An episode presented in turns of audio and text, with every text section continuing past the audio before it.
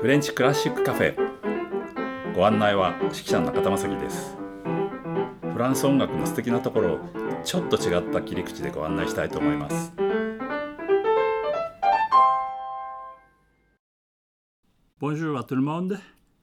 こんにちは、えー、ジョルジュ・ビゼのカルメを聞いています、えー、今日はね歌を中心に聞こうと思います。それで、まあ、オペラってね3時間ぐらいこう筋がいろいろあってさ。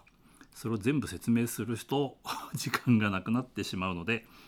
えこうねポイントごとにちょっとだけ話をしていきましょう。それでこのカルメンって不思議なことにですね普通まあオペラというとソプラノがやっぱり花形でね主役なんですけどもこれメッツソプラノというソプラノよりちょっと音が低いあるいはちょっと太い声の、えー、逆に言うとこうとってもキャラクテイスティックというかですね普通のこうソプラノの可愛い感じとはちょっと違ってなんか謎めいたりとか怪しい感じは割と出やすい声なんじゃないかなと思いますね。それであのオペラコミックっていうのはほらね大団円で終わったりとか、ね、家族で聴きに来るんだから楽しい音楽だよってしか支配人がそれを目指してるってんでそうじゃないと嫌だっていうんでまあ途中で打ち切られたりもしてるわけなんですけれども実はここにもですねやっぱりジプシーが出てきたりとかですね盗賊団が出てきたりとかですねちょっと怪しい人たちもいっぱい出てくるんですよね。まあ、だから面白いってこともあるし、えー、音楽がとてもねこう多様になってくるわけです。ジョージ・ビゼーという作曲家は実はですね36歳ぐらいで亡くなっちゃったんでちょっとね作品も少なくてあまりこう知られてる曲が少ない多くはないんですけれども実はもう超天才だったんですね。あの9歳でパリ音楽院に入ってですねもういろんな賞を取りでなんとあのローマ大賞といってねラベルも取れなかったしこう今今有名になってる人でも取れなかったっていうなかなか難しいローマ大賞というのをなんと19歳で取っちゃったっていうぐらいですからね早熟だったわけですね。だけどまあ生活面とかいろんなことがあってまあ結構車夫屋さんをやったりとかね なんかあのピアノの編曲に直したりとかそういうこう結構ねいろんないろんな雑事をしてですねなかなか作曲に集中できなかったっていうところもちょっとあったようです。だけどそこからこう生まれるメロディーってのはとってももうあのまず綺麗だしね。あのあとオリガートといってその旋律に対してもう一本こう絡むラインがありますね。それもとても上手なんですね、えそんなことも聞いていただこうと思います。それでまあこれはスペインの話なのでねこうやっぱり民族的な音楽がいろいろ出てきますけれども、えまず聞いていただくのはですねあのジプシーソングって言ってまさにジプシーがこう踊りながら歌うというところから始めましょう。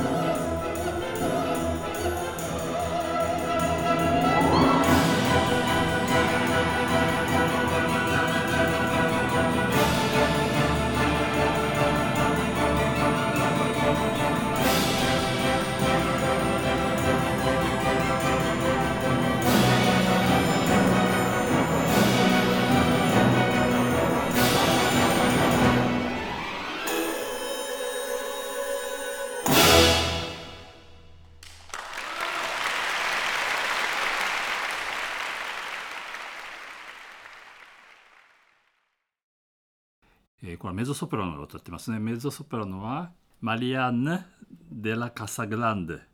という、まあ、フランス人なんですけど僕たちは実はもうすごい昔から知ってる人なんですけどすごいこう妖艶なね声も出出つつ高い音も出るというなかなかこれレパートリーとしては難しいんですけどねあのマリアンヌにはとてもいい曲なんじゃないかなと思います。でもちろんカルメンが主役なんですけどもカルメンともう一人、えー、カルメンを好きになる。ホセという男性の方の主役ですよね。これはテナーでも本当にこう綺麗な音でパーってこう明るく歌う役なんですけれどもね。カルメンにまあ惚れてしまって最後刺し殺してしまうというちょっとこうドロドロした話になっちゃうんですけどもカルメンが騒ぎを起こしてですねそれを捕まえる方がドン・ホセであったりとかしてそこでいろいろこう仕掛けがあるわけですよね。それでカルメンがこう捕まって連れ去られる時にさこう花をポンって投げてっていずれあそこで会おうねとかってこういろいろ意味深なことを言いながらカルメンは連れ去られてしまうわけなんですけれどもカルメンがポーンってこう投げ捨てていった花をこうずっとご正大事にね持っていて時々それを出してはこう思いにふけったりするわけですよ。この「花の歌」という題にもなってるんですけども、まあ、大体オペラでやる時はこの花っていうのは赤いバラなんですよね。だけどもこの歌詞にもなってるフレア・ド・カシーという花の名前になってるんですねフランス語ではね。これこれね見るとこうミモザみたいな感じで実は黄色い花なんですよね。ですごい強い香りがするということで、えー、それをこう動物がずっとこう胸にしまっていたという、えー、それでこうカルメンのことを思い出しながら歌うという曲なんですね。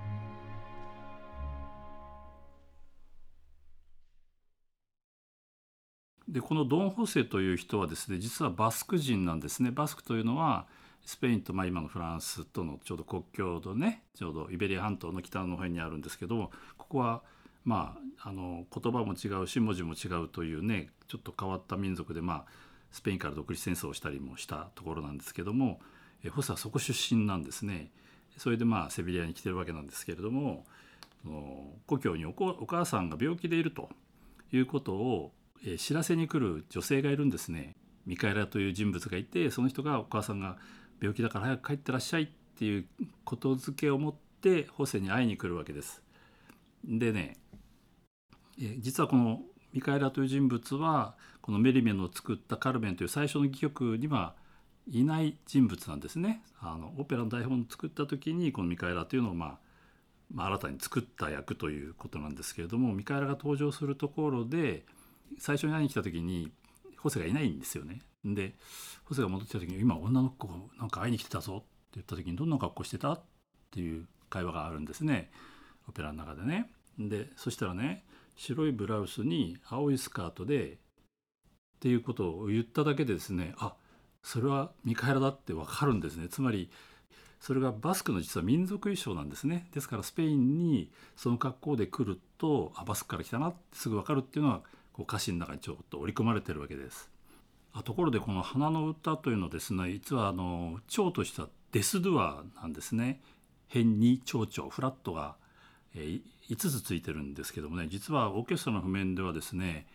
ホルンという楽器があるんですけど今イン F って言ってヘチョウで吹くんですけども、え、これはね D フラットつまり「です」って書いてあったり「ゲス」って書いてあったりとかですねこう今では使わない、えー、蝶の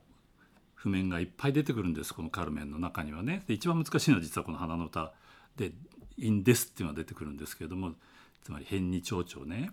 そんなホルンは実はないはずなんですけどサン・サンスの時も話したと思いますけどちょうどナチュラルホルンってこう丸くてね何もどこも押すとこも何もついてないホルン。あの仮の時に使ったようなホルンとそれからバルブが発明されてこう半音が出せるようになった。ちょうどサン・サンスはそれをこう両方合わせて使ったんだよって話をしたと思うんですけどもこのちょうどカルメンを作った時期というのはですねそのちょうどまた間でですね実は替え管といって、えー、ナチュラルホルンですこう何もついてないですねあのバルブとかついてない楽器にですねそれぞれの腸に腸の長さの替え管がついていて場所によってそこですっと抜いてちょっと長いやつを入れたりとか前より短いやつを入れたとかそういう半音で全部揃ってるんですね。でですからケースがちょうどこう扇形にまあ簡単に言うとアコーディオンのあのケースみたいな横開きにブワッと開くようになっててそこにこう継ぎ足すね途中の缶を抜いては別に別な腸に変えるっていうのがねこう何本も入っている僕ギリギリで見たんですけどねそれはね。博物館じゃなくて実際あるの実際見たんですけれどもだからそこに来ると例えば「インデス」っていうところの「デス」っていうその缶をピュッと入れて差し替えて吹くというそういう時代が本当に短い時間だけどあったんですね。でこの「カルメン」を書いた時代っていうのはまさにそのホルンを使っているので、えー、スコアがとってもややこしくなっていて特にこの「花の歌」はあのスコアで見るととても大変な曲です。まあ、あのカルメンってやっぱりこうとっても魅力的というかね、えー、まあホセはまんまとそのその魔力にやられてしまうわけなんですけれどもまず歌だけじゃなくて踊ったりしちゃうしね、えー、それで冒頭でですねホセの方は、まあ、兵隊さんなんですけども近くのタバコ工場で働いているカルメンがいてそこでタバコ工場のまあ、女工さんですね女の人たちがわーって喧嘩になってわわわわやってそこでカルメンが出てきてっていうんでもう乱暴狼藉するわけですよね。それで、えー、ホセが捕まえるんですけどもそこでこっそりですね私を逃がしてくれたらエアスパスティアってあそこの酒場においでよでこうちょっと誘惑するわけですよね。でまんまとその手に乗ってですね縄をほどいちゃうわけですね。でそのまさにその誘惑してこうまあオペラの場合はこう縄で縛られたまんまゆらゆら踊ってですね、えー、ホセに「縄を解きなよ後であそこにレスパステアにおいでよ」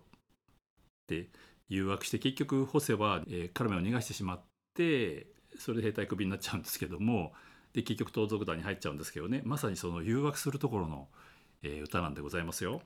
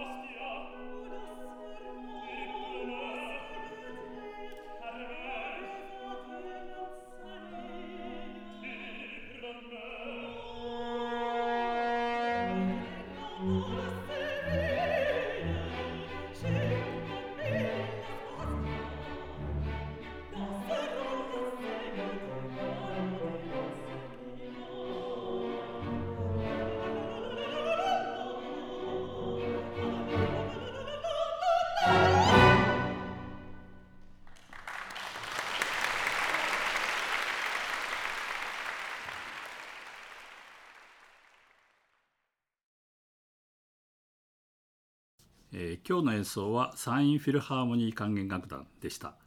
え、これは2015年7月5日、え、松江のプラバホールで行われたプレミアムコンサートでの収録でした。出演者はメゾソプラノの、え、マリアンヌ・デラ・カサグランドわざわざフランスから来てもらいましたね、え、それからテノールは、え、後田翔平君。え、彼は本題の時にですね実はちょっとオーディションをしてとても素晴らしい声だったので、まあ、アスリストをお願いしたということですね。でその後ですねイタリア声楽コンコルソというのでなんとミラノ大賞というね最高位の、賞を受賞してその後イタリアに留学し、そのままですね今パルマに住んで活躍してます。それから、バリトンの田中俊太郎君えー、彼は松江北高出身なんですね、えー、芸大を出て今盛んに、国内で活躍しておりますそれから、えー、今回あまり登場しませんでしたけどちらっと聞こえたんですけどもね、えー、ソプラノは岩永美智子さん、えー、彼女はですね松江の東高出身の国立音大でお勉強した方です。えー、それからあのテレビの取材の方の映像でちょっと出てくるんですけれども子どもたちの合唱というのが、えー、松江プラバ少年少女合唱隊というね子どもたちの、えー、合唱団が出たんですが実はなんと、えー、この岩永さんがうんとちっちゃい頃にここに入っていたということもありました。というわけでですねまああのアマチュアのオーケストラというのは普段練習してる場所とねこう本番の場所とは随分音響が違ったりあるいは練習はですねまあ大体週に1回とかでなかなかね本番に向かってこう、えー、難しいんですよね。それじゃなくても本番というのはこういろんな事故があったりとかね いろいろあるんですけどもね皆さん聞いてるほら CD とかあの、ね、販売されてるやつはもうまずくなったとか全部直してやってますからね これはもうそういうのはなしで、え、そのままなのでいろいろちょっと細かいことはあるんですけれどもやっぱり本番のこう熱気っていうのはとてもよく伝わってるんではないかと思います。えー、次回は、えー、カルメンの第3回目でですね、えこのカルメンの持ってるそのドラマ性というかねいかにその音楽でここまでこうドラマチックにできるかなっていうことを聞いていただこうと思います。お楽しみに。お相手は指揮者の中田正樹。提供は笹川日出財団でお送りしました。ではまた。